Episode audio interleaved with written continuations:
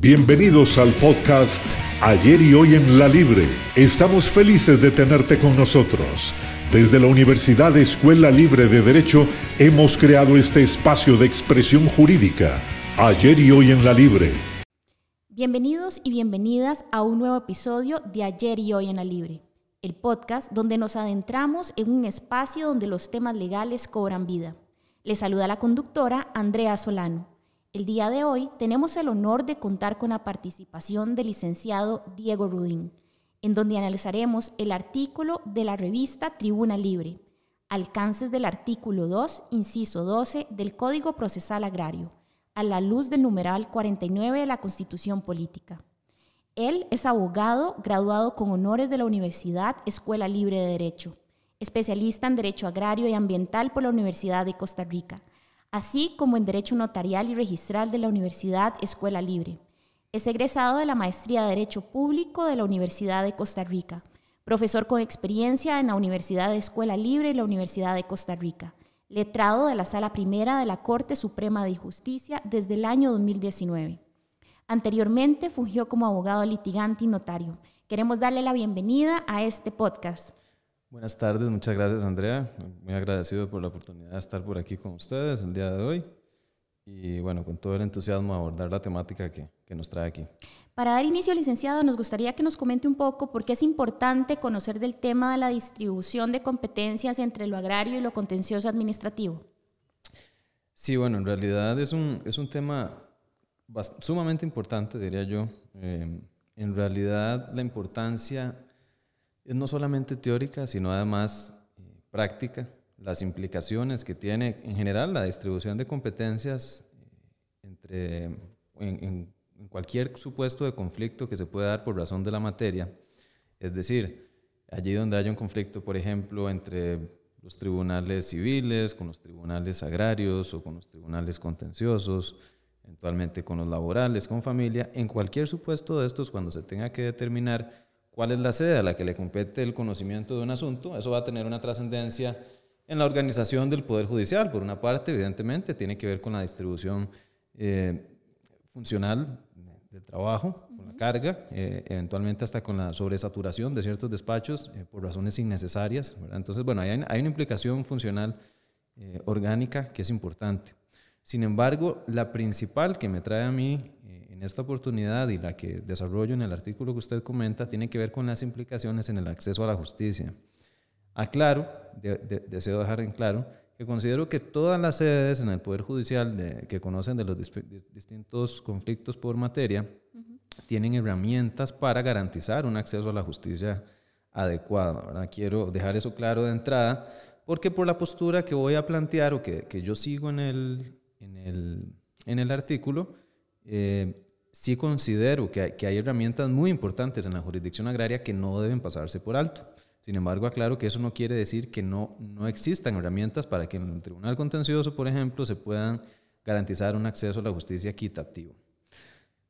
Dicho esto, eh, específicamente para responder su pregunta, podemos ver, por ejemplo, es importante destacar que en el proceso agrario hay, hay, hay una serie de principios que caracterizan a cada uno de los diferentes procesos que existen a nivel eh, judicial. En este caso, concretamente todo lo que tiene que ver con derechos disponibles, ¿verdad? Cuando hablamos del proceso agrario, del proceso civil, del proceso contencioso, voy a quedarme por ahí por mientras, vamos, proceso laboral también. Cada uno de estos procesos va a tener principios, algunos se comparten, algunos en común, otros son específicos, por ejemplo, el principio dispositivo, el principio de impulso eh, procesal de oficio también, son principios que son, son comunes, digamos, de todos estos procesos, donde si bien las partes tienen la iniciativa para, para iniciar el, la controversia con el planteamiento de la demanda, también los órganos jurisdiccionales tienen el deber, el poder de ver, que es una potestad de instar el trámite del proceso, por poner un ejemplo de procesos que son comunes, sin, principios, perdón. Sin embargo, algunos de estos eh, axiomas, algunos de estos parámetros son más específicos de cada uno de los, de los procesos. En el caso del agrario, uno muy importante es la gratuidad. Este no es un principio absoluto, pero sí es un principio con alcances muy relevantes. En el proceso agrario, por ejemplo, interviene la defensa pública, cosa que no ocurre en el proceso contencioso, salvo el caso de materia indígena, que eh, por virtud de una ley de hace algunos pocos años, no sé si unos cuatro o cinco años por ahí, en el proceso contencioso interviene la defensa pública cuando hay personas indígenas que lo ameriten. Entonces, igual que en, otros tipos de procesos. Sin embargo, ese se limita a esos supuestos la intervención de la defensa pública. En cambio, en el proceso agrario no existe tal limitación. A las personas, obviamente las personas indígenas están incluidas en este servicio, pero también cualquier otra persona usuaria que lo amerite porque no tenga recursos para pagar, para costear eh, los, honorarios de la persona profesional en derecho que le vaya a asistir, los viáticos para llegar al, al lugar del conflicto, etc. Y esto lo relaciono con otro principio que es sumamente importante en el proceso agrario, que es el principio de itinerancia. Conforme al principio de itinerancia, el órgano jurisdiccional en materia agraria va al lugar del conflicto. Se dice que el juez, que la persona juzgadora es itinerante. ¿Esto qué quiere decir? Que no se queda en su despacho para resolver el conflicto, sino que va al lugar. Va a la finca donde se da el conflicto, va al punto donde se desarrolla la plantación, a donde se, se alega, por ejemplo, si hubo, no sé, una, una, invasión de terreno, que se corrieron unos linderos, la persona va. Esa es, la, esa es la aspiración, que la justicia se dé en el campo. Entonces, esto por señalar dos, particularidades eh, del, proceso agrario que pueden ser particularmente sensibles con respecto a cierto sector de la población usuaria en los procesos en los que exista de por medio em, situaciones jurídicas que puedan calificarse como agrarias. Lo que pasa es que en algunos supuestos, además de agraria, la situación puede ser jurídico-administrativa. Entonces, ¿qué pasa aquí? Puede darse el caso que haya una empresa agraria que tiene un, una relación con alguna administración por cualquier razón. Puede ser que está tramitando un permiso, por ejemplo, algún tipo de autorización administrativa, como una licencia por parte de la CETENA. Puede ser que, por decir algo, el Servicio Fitosanitario del Estado le haya dado una orden a una empresa agraria, por ejemplo, con respecto a alguna plantación eh, que tiene algún tipo de, de, enfermedad, alguna medida incluso de destrucción de la plantación o igual con, en materia animal, con, el SENASA. Entonces, lo que quiero decir es que en estos casos se da la particularidad de que una relación jurídica puede ser calificada tanto como agraria como administrativa. En estos casos hay, se pueden dar conflictos de competencia. El caso más típico se da cuando hay relaciones jurídicas establecidas con el Instituto de Desarrollo Rural, porque el INDER es por excelencia una institución que tiene competencias en materia agraria. Anteriormente se llamaba el Instituto de Tierras y Colonización cuando se creó en el año 61. En el, en el 82 pasa a ser el IDA, el Instituto de Desarrollo Agrario, y actualmente es el Instituto de Desarrollo Rural, con competencias más amplias, no solo en el agrario, sino incluso en otros ámbitos del desarrollo rural. Entonces, así muy brevemente, por, para ir al, al, al punto central de, de este tema, eh, el INDER tiene ciertas potestades para suscribir contratos con personas eh, beneficiarias de proyectos que el mismo INDER impulsa y para eso da recursos, da tierra. Y particularmente cuando hablamos de la tierra, de la propiedad agraria, ¿verdad? que es tan importante para el desarrollo de la economía en general y más de países como nuestro que pasan tanto por la agricultura, el INDER puede suscribir contratos de asignación de tierras y de arrendamiento de tierras. Entonces, en el contrato de asignación se le da el derecho de propiedad a la persona sujeto a una serie de limitaciones y en el contrato de arrendamiento pues es ese derecho personal de exigirle al INDER que le, que le permita a, la persona beneficiaria desarrollar una actividad determinada durante el, tiempo eh, que se acuerde eh, para la vigencia del contrato. Entonces, ¿qué pasa? Cuando surgen conflictos entre el INDER y las personas con las que contrata. Por ejemplo, aunque el INDER también puede ser parte en conflictos que tienen que ver con derechos reales, que alguien reclama que un terreno es propio y el INDER dice que es de, del instituto y viceversa, surge la discusión. ¿Quién debe conocer de este asunto? ¿El, ¿Un juzgado agrario o un tribunal contencioso? Entonces, pues, estos son supuestos en los que pueden darse conflictos de competencia. Es importante, repito, porque las herramientas de acceso a la justicia son diferentes. Uno de los principales argumentos que se ha dado para defender la, eh, digámoslo así, la competencia de la jurisdicción contencioso administrativa, que yo personalmente difiero de la utilización del concepto jurisdicción como sinónimo de competencia, deseo aclarar. Pero uno de los argumentos para darle prevalencia en muchas ocasiones a los tribunales contenciosos por encima de otros es un argumento de especialización para mí el argumento es válido, pero no es lo suficientemente fuerte, porque la capacitación tiene que ser un factor en común en todo el Poder Judicial. Entonces, si la justicia, si las personas usuarias que finalmente a ellas se debe el servicio del Poder Judicial, ameritan que una persona juzgadora tenga formación en materia agraria, pero además en aspectos vinculados en la función administrativa, no debería haber un óbice para que existan programas de capacitación, incluso desde el momento en el que una persona se gradúa de la carrera en Derecho, en buen principio conoce, tiene preparación en estas materias, ¿verdad? Y uno de los mandamientos de la persona abogada, que, que, que también conocemos, es precisamente mantenerse estudiando. Entonces, yo tengo mis reservas con ese criterio. Por supuesto que en algunos casos eh, está bien que, que, vaya a quedarse, radicarse un asunto en la jurisdicción contenciosa y en algunos casos en la agraria. Sin embargo, eh, pienso que más que sobre dogmas teóricos deberían dirimirse este tipo de situaciones con base en cuál es la decisión que mejor garantiza el acceso a la justicia en el caso concreto a partir, por supuesto, de premisas generales que tienen que ser aplicadas de manera equitativa en los diferentes conflictos, porque si no vamos a caer en, la arbitrariedad. Obviamente tienen que haber parámetros generalizados que sean aplicados en los diferentes supuestos, pero repito, la idea es, en, mi criterio, lo que yo postulo es que debe hacerse una revisión de estos parámetros y debemos verificar que las líneas que se están siguiendo no caen en la teoría como un fin en sí mismo, sino que tienen que eh, tiene que hacerse una comparación entre lo que, lo que se está logrando versus lo que se podría eventualmente lograr o mejorar con una visión un poco más humanista, me parece a mí, de acceso a la justicia. ¿Considera usted que hay consenso en la temática en cuanto a nivel doctrinario y juris, jurisprudencial? Bueno, me parece que hay una mayoría, tanto a nivel doctrinaria como jurisprudencial, que tiende a señalar que el artículo 49 de la Constitución establece una competencia exclusiva, excluyente, en un único tribunal del, eh, del, Poder Judicial, el Tribunal Contencioso Administrativo y Civil de Hacienda. Yo personalmente, y aclaro, más que soy funcionario de la Sala Primera, este, este es un criterio personal que señalo eh, como académico, como persona que estudia el derecho, sin embargo, por supuesto que en, en el órgano en el que trabajo, pues se siguen las líneas que corresponde y demás. A mí desde una perspectiva académica me parece que el tema podría revisarse, porque el artículo 49 no establece expresamente tal cosa.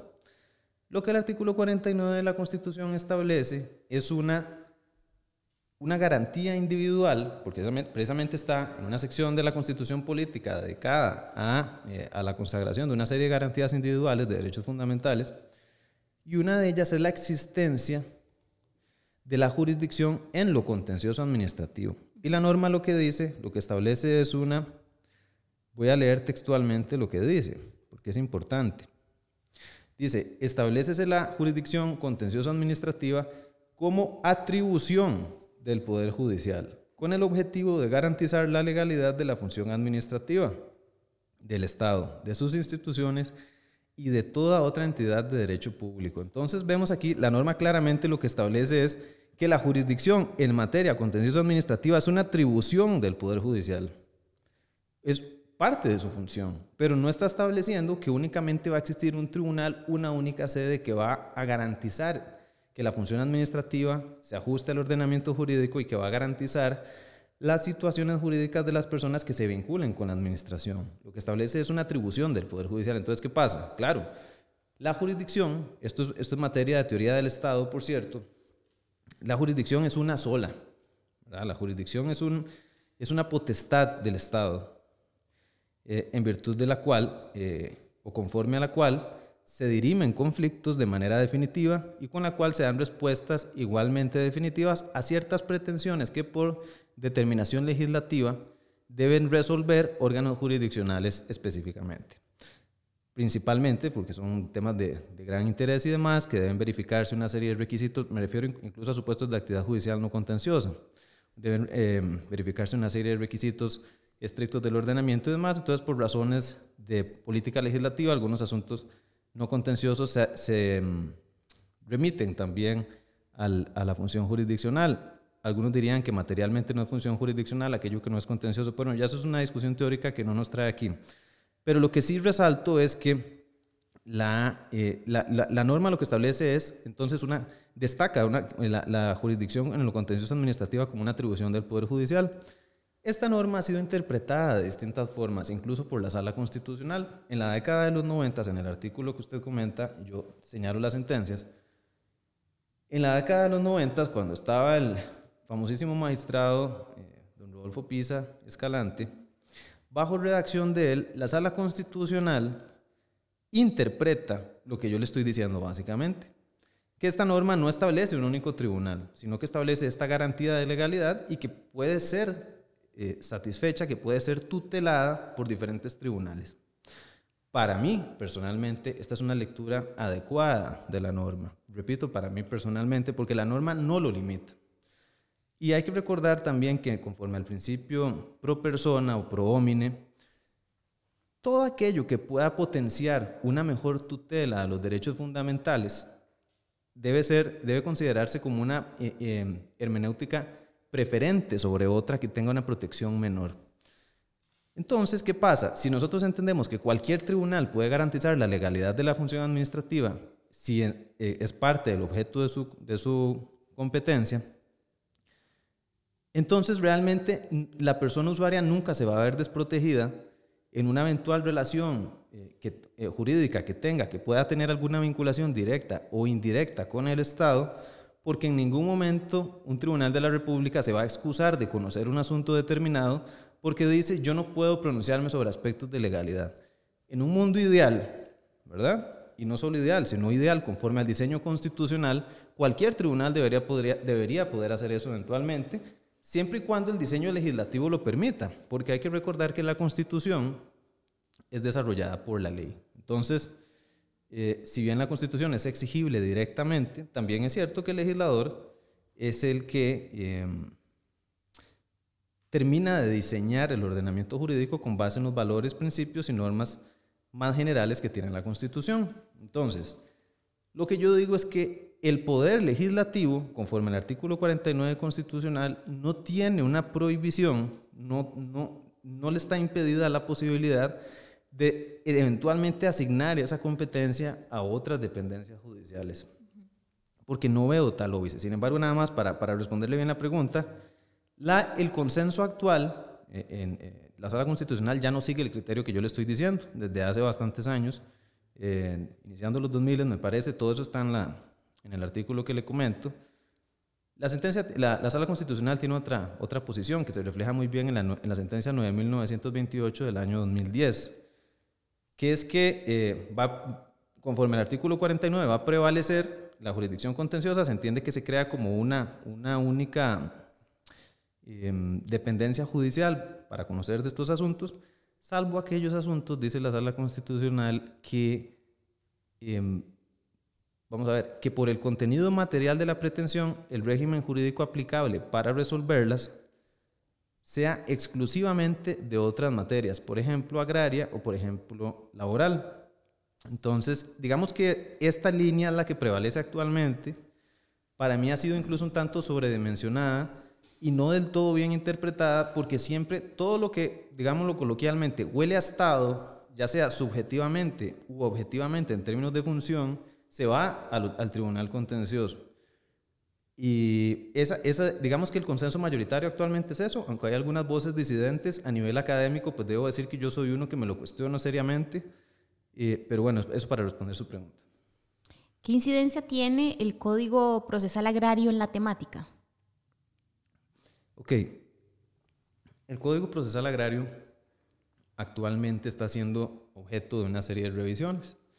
Incluso desde lo interno del Poder Judicial existe todo un, trabajo para revisarlo en diferentes aspectos que a lo interno de la estructura jurisdiccional agraria en el Poder Judicial se han venido haciendo una serie de observaciones eh, con respecto a ciertas preocupaciones relacionadas a carga de trabajo, por ejemplo, en materia de cobro, eh, en temas de precisamente de competencia, y uno de ellos es este. No me voy a extender en otras observaciones que se han hecho, en temas del sucesorio, por ejemplo, que se amplía la competencia más de lo que debiera ser. Pero en lo que nos atañe, una de las, que sean, de las observaciones que se ha hecho es que el artículo 2, inciso 12 y otros relacionados rozan con la Constitución. Para mí no rozan directamente con la Constitución, pero sí podría rozar con la jurisprudencia constitucional. Dicen por ahí que la constitución es lo que los jueces dicen. Eh, tenemos que decir lo que los jueces constitucionales dicen que es. Bueno, eh, eso es, tiene bastante de cierto, ¿verdad? Porque la, la, sala constitucional es la, la única que tiene competencia para interpretar con carácter vinculante erga omnes la constitución política. Entonces, se me fue un poquito el punto que... Em, se, ah, bueno, se ha señalado, perdón, sí, que el artículo 2, inciso 12, roza con la Constitución, precisamente porque le da a los tribunales agrarios la posibilidad de pronunciarse sobre aspectos vinculados a situaciones y relaciones jurídico-administrativas. Voy a leerlo textualmente también porque es muy importante. la norma dice, los tribunales agrarios serán competentes para conocer, de acuerdo con lo dispuesto en el artículo anterior, las pretensiones y los asuntos referidos a los siguientes aspectos siempre que correspondan a materia agraria y de desarrollo rural. Y entonces el inciso 12 dice, las situaciones y las relaciones jurídicas relacionadas con conductas administrativas o manifestaciones específicas de la función administrativa que por el contenido material o sustancial de la pretensión correspondan a extremos exclusivamente agrarios y de desarrollo rural y se deriven del Instituto de Desarrollo Rural o el instituto correspondiente. Digamos, solo discutir de cuáles son los alcances de la literalidad de esta norma nos podría llevar varias sesiones de estas en el podcast. Porque aquí voy a tratar de decirlo muy rápidamente. Primero dice situaciones y relaciones jurídicas relacionadas con conductas administrativas. Ya solo esto es, una frase bastante fuerte. Está permitiendo que un tribunal agrario conozca ¿verdad? aspectos vinculados directamente a la función administrativa. De hecho, dice manifestaciones específicas de la función administrativa. Luego, la elaboración que sigue en realidad se ajusta, en mi criterio, bastante a lo que ha dicho la Sala Constitucional. De hecho, si se compara con la redacción del voto 9.928-2010, la verdad es que se parece bastante, incluso corrijo un poco lo que dije hace un ratito, porque más bien, eh, más bien se ajusta mucho a lo que dijo la Sala en ese voto, porque dijo, que por el contenido material o sustancial de la pretensión correspondan a extremos exclusivamente agrarios. A mí me parece que aquí hay un esfuerzo que se hace desde la redacción del código más bien para no, ir más allá de lo que la Sala Constitucional había dicho en esta sentencia en esa línea que se viene siguiendo. Si bien es cierto, se permite el conocimiento de función administrativa, dice que por el contenido material o sustancial de la pretensión corresponden a, exclusivos, a extremos exclusivamente agrarios. Entonces, no puedo dejar pasar la oportunidad sin señalar algo que me parece que es de interés académico. Claro. Cuando se ha hecho lectura de esta sentencia, lo de 1928-2010, se ha señalado que la sala estableció dos eh, requisitos diferentes, pero que deben sumarse, para que un asunto pueda ser conocido, eh, aunque se vincule a la función administrativa, en un tribunal no contencioso administrativo y civil de Hacienda. Y se ha dicho que son dos requisitos. Uno, el contenido material de la pretensión y otro, el régimen jurídico aplicable. Pero es un error conceptual muy importante separarlos porque están totalmente unidos. Si los separamos, nunca vamos a encontrar algo que nos dé esa situación totalmente. Lo que en realidad dijo la sala es que hay que analizar, em, vamos a ver, cuál es el régimen jurídico aplicable al contenido material de la pretensión. Eh, desde mi perspectiva, esa es la lectura correcta.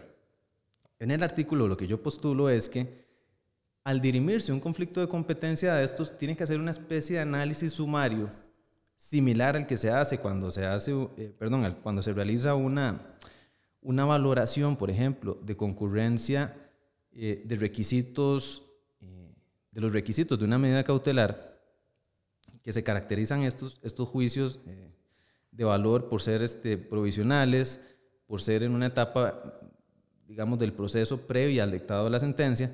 Pero en estas etapas, cuando se va a resolver una medida cautelar, uno de los requisitos que se tiene que analizar es el fumus boni juris, la apariencia de buen derecho. Entonces, ¿qué pasa? En este momento, la persona juzgadora o el tribunal tiene que realizar una, cierta anticipación fundada de qué podría pasar en la sentencia, de cuál podría ser el resultado del proceso.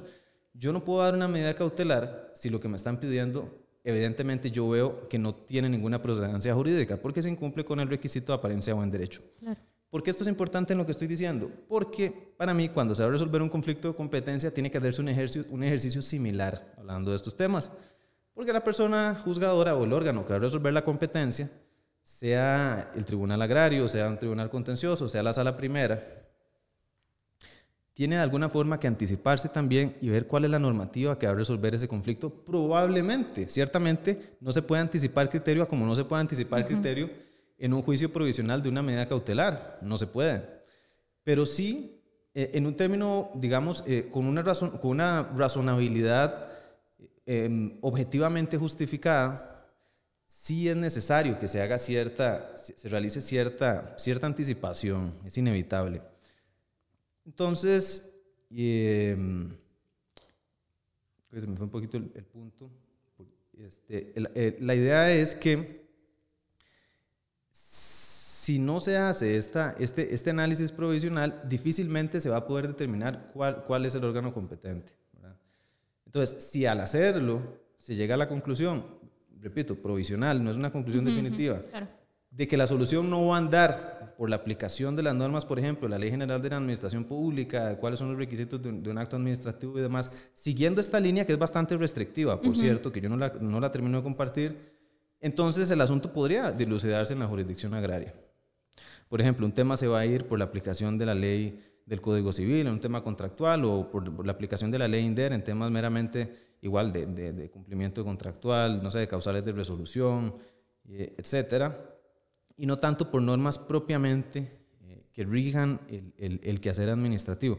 Aunque, repito, esto siempre dentro de esa línea bastante restrictiva de que otros tribunales no pueden, prácticamente, de alguna manera se dice, no pueden, no pueden interpretar la normativa jurídico-administrativa. Yo personalmente, eh, yo pienso que ese es un tema que se puede revisar, pero sinceramente ese tema tiene que revisarse en la sala constitucional primero. Entonces, este, sí, eso, eso tengo que dejarlo claro. Sí me parece que la, línea eh, constitucional ha sido, de la jurisprudencia constitucional ha sido bastante restrictiva, pero ciertamente conforme al artículo 13 de la ley de jurisdicción constitucional es vinculante erga omnes. Pero yo, digamos, respetuosamente, yo propondría que se haga una revisión del tema. Eh, creo que, yo creo que el derecho se caracteriza por ser una discusión, en gran parte, ¿verdad? Se desarrolla a partir de la discusión y creo que eh, también es ciclo, cíclico, perdón. A veces se habla de, que es como un péndulo. Entonces yo creo que este es un buen momento para revisar esos criterios jurisprudenciales y verificar cuáles son los valores jurídicos que se están tutelando con las líneas. Si se está tutelando, por ejemplo, la teoría como un fin en sí mismo, que a veces me parece que veo un poco eso, y se está dejando un poco de lado a veces tal vez la implicación de lo que se está haciendo. Le voy a poner un ejemplo. Si llega alguien, una persona tiene un interdicto en la zona norte, en, la franja fronteriza, por ejemplo, o un terreno que se está discutiendo si podría ser franja fronteriza, conforme a la línea que se viene siguiendo mayoritaria, tendría que irse al tribunal contencioso. Pero imagínese usted que puede ser una persona que vive en un ranchito, es más, yo lo pongo en el artículo, hago una, una comparación similar, y creo que hago esa comparación porque vi eso específicamente en, una oportunidad que, que, estuve como, como defensor público en un, en un interdicto agrario y me quedó muy grabado esa situación. Una persona con un ranchito, eh, condiciones de suma humildad, ¿verdad? este, probablemente con muy poca conexión, por no decir nula, con la urbe, con la capital, llegar a decirle, no, es que conforme al artículo 49 de la Constitución, este asunto solo lo puede conocer un juez contencioso allá en Cochea. Y tal vez está la persona juzgadora, la jueza o el juez, en el sitio del conflicto, eh, lista para resolver, lista para resolver el interdicto. Ah, no, qué pena, tiene que ir a San José entonces se queda sin defensa pública, eh, ve a ver cómo consigue plata para ir a litigar a lo contencioso, o igual, vaya a buscar algún consultorio jurídico que tal vez le lleve el asunto, pero esos recursos es plata y a veces tampoco tienen conocimiento para saber a, a dónde es, ¿verdad? Definitivamente ahí puede haber una vulneración al acceso a la justicia. Y entonces ahí es donde yo postulo que hay que tener mucho cuidado. ¿Por qué un tribunal de la República agrario civil no podría, de hecho, tanto el Código Procesal Civil como la Ley de Jurisdicción Agraria, como el Código Procesal Agrario, permiten en diferentes normas que participe la Procuraduría General de la República, por ejemplo, con aspectos vinculados al dominio público, artículo 22 de la Ley de Jurisdicción Agraria, por ejemplo. ¿Por qué? Porque el diseño legislativo lo permite, pero el diseño jurisprudencial a veces, ese, en mi criterio, lo digo muy respetuosamente, a veces es excesivamente dogmático y por jurisprudencia lo digo en sentido lato, no en sentido estricto necesariamente de la casación, sino lo que dicen los tribunales en general. Entonces, eh, definitivamente pienso que no hay que perder de perspectiva las, el alcance de esta situación. Para ir cerrando y como última consulta, ¿usted cree que deben realizarse mejoras y que a qué nivel? ¿Sea normativo, doctrinario, jurisprudencial? ¿Cómo lo considera? Sí, muchas gracias por esa pregunta. Tal vez le respondí un poco desde antes esto.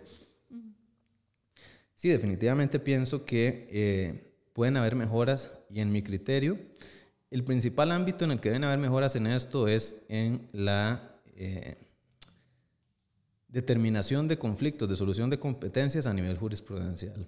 Porque a mí me parece que el ordenamiento jurídico eh, positivo, es decir, las normas escritas de derecho, tanto en la constitución política como en la ley, sí permiten, sí permiten que eh, tribunales de diferentes perdón, dependencias judiciales se pronuncien sobre aspectos vinculados a la legalidad. Y tengo muy claro que lo que estáis diciendo podría sonar para alguien, tal vez con un criterio muy estricto, como un sacrilegio. ¿Pero por qué? Porque se, se llega a dogmatizar la teoría. Y la, la, el, dogma no necesariamente es algo malo. Hay diferentes dogmas. Hay dogmas de fe, hay, hay dogmas de todo tipo. Yo tengo mis dogmas. Ahí tenemos ciertos axiomas que consideramos inamovibles, innegociables. Pero para mí eso debe pertenecer principalmente a la moral en el derecho hay que tener mucho cuidado con los dogmas porque no, el derecho no es una ciencia exacta. El derecho es una ciencia social que se basa mucho en la, en la dialéctica, en el planteamiento de tesis, de, antítesis y en el descubrimiento de nuevas síntesis que refresquen el derecho, que permitan que, que, madure y que se adapte a los, a los tiempos. Vea, por ejemplo, estamos en este siglo enfrentando temas de cambio climático, eh, posibles, bueno, ya problemas migratorios y probablemente otros relacionados a este tema. Eh, bueno, no sé, crisis fiscales, eh, vivimos la pandemia. ¿Qué, con, un contexto tan, tan convulso, ¿verdad? Con tantas problemáticas nuevas, tantas situaciones, tenemos que tener cuidado los operadores del derecho, porque hay criterios que se sostienen a veces por décadas, porque sí. Claro. Porque, porque sí, porque es teoría, porque es ciencia, prácticamente ciencia exacta, repito, y el derecho no es una ciencia exacta. El derecho, eh, IBU hizo ciertas. Eh, el derecho se tiene que adaptar a las necesidades sociales y no al revés. Porque si empezamos a poner a las personas usuarias, o seguimos, porque a veces si se hace, en función del Poder Judicial o, o del servicio y no al revés, tenemos un problema. Estamos desnaturalizando el derecho porque no es una respuesta, sino un fin en sí mismo. Entonces, eh, a mí me parece que los criterios deben ser revisados. Creo que es válido que, el Código Procesal Agrario se esté revisando, pero yo personalmente, y esto a título muy personal, creo que más que el código en este tema, tienen que revisarse los criterios. Mm. Y el tema presupuestario es muy importante, no lo paso por alto. Existen temas presupuestarios relacionados a la implementación del código, pero bueno, volvemos al punto. Eh, eh, la, misma sala constitucional ha dicho que la falta de recursos no es un criterio para eh, no dar los servicios públicos que se ameritan como se tienen que dar. Entonces, debe haber una sinergia entre los esfuerzos de revisión legislativa también con esfuerzos de revisión jurisprudencial.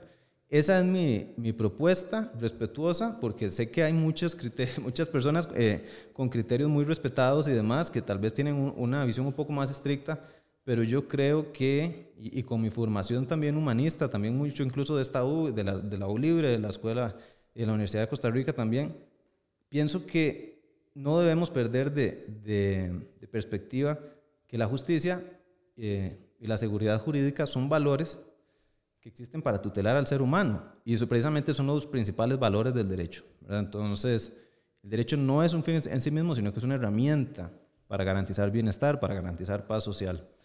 Entonces, bueno, esa, básicamente esa es mi respuesta a esa pregunta. No, más bien, eh, licenciado, agradecerle por acompañarnos el día de hoy y traer este tema tan importante. gracias a, a ustedes por invitarme, más bien ha sido un honor estar aquí y espero que podamos conversar nuevamente. Agradecerles a todos quienes nos escuchan en el podcast Ayer y Hoy en la Libre. Se despide la conductora Andrea Solano. Desde la Universidad Escuela Libre de Derecho, nos despedimos agradeciendo tu compañía. Pero esto no se acaba aquí. Te esperamos la próxima semana con más y mejor conocimiento y nuestros invitados especiales. Ayer y hoy en la Libre